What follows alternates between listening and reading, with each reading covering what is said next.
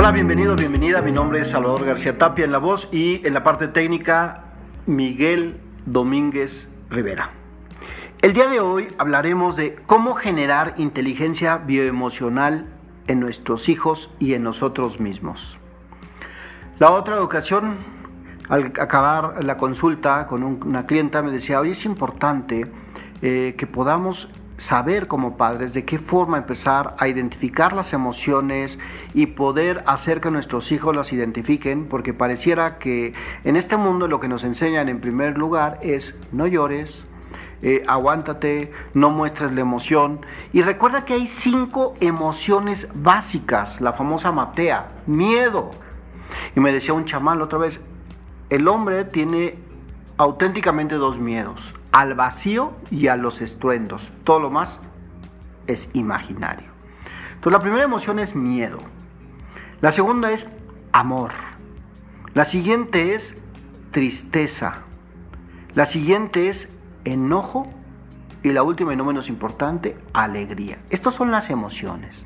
Entonces, ¿de qué forma podemos ayudar, acompañar como padres a nuestros hijos y a nosotros mismos o incluso a nuestros hijos profesionalmente, nuestro equipo de trabajo, en la parte de emociones.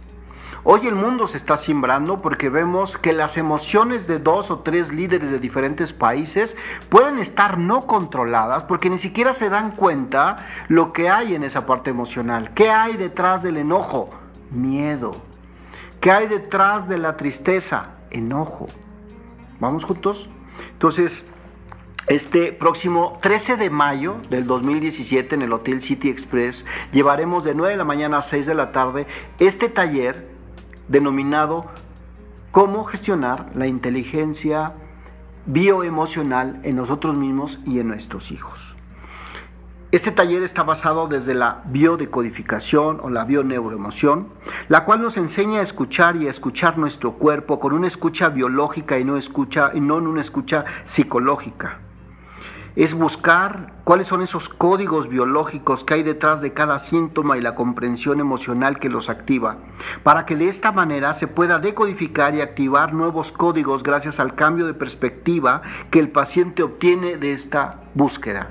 Esto nos dice el maestro Fletcher. ¿Cuál es el objetivo de este taller? Puede compartir de qué forma está trabajando los pensamientos, el cuerpo, las emociones. Y normalmente en los estudios que ha hecho tanto Fletcher como Hammer, como el maestro Henry Corbera, que tú puedas identificar cuál es el patrón de comportamiento que se va a generar esa emoción. No es solo si hoy estás enfermo. Hemos visto gente que al tomar conciencia recupera un poco más su salud, sino lo más importante, evitar, evitar que caigamos.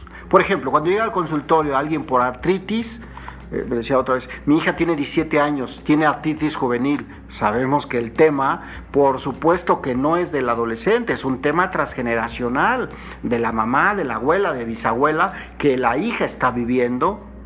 ¿Y cómo se manifiesta el síntoma? Por un secreto escondido. O sea, es una ira muy fuerte en la parte de manos, que arquetípicamente es papá, es un coraje fuerte hacia papá. Pero si yo no tengo un coraje papá, no, pero mamá lo tiene y tú por fidelidad lo cargas. ¿Sí? O leucemia. O hace poco un chico de fútbol que va a ganar, va a concursar en la parte final después de una temporada de trabajo arduo, se desloca el hombro derecho. ¿Y para qué el hombro derecho?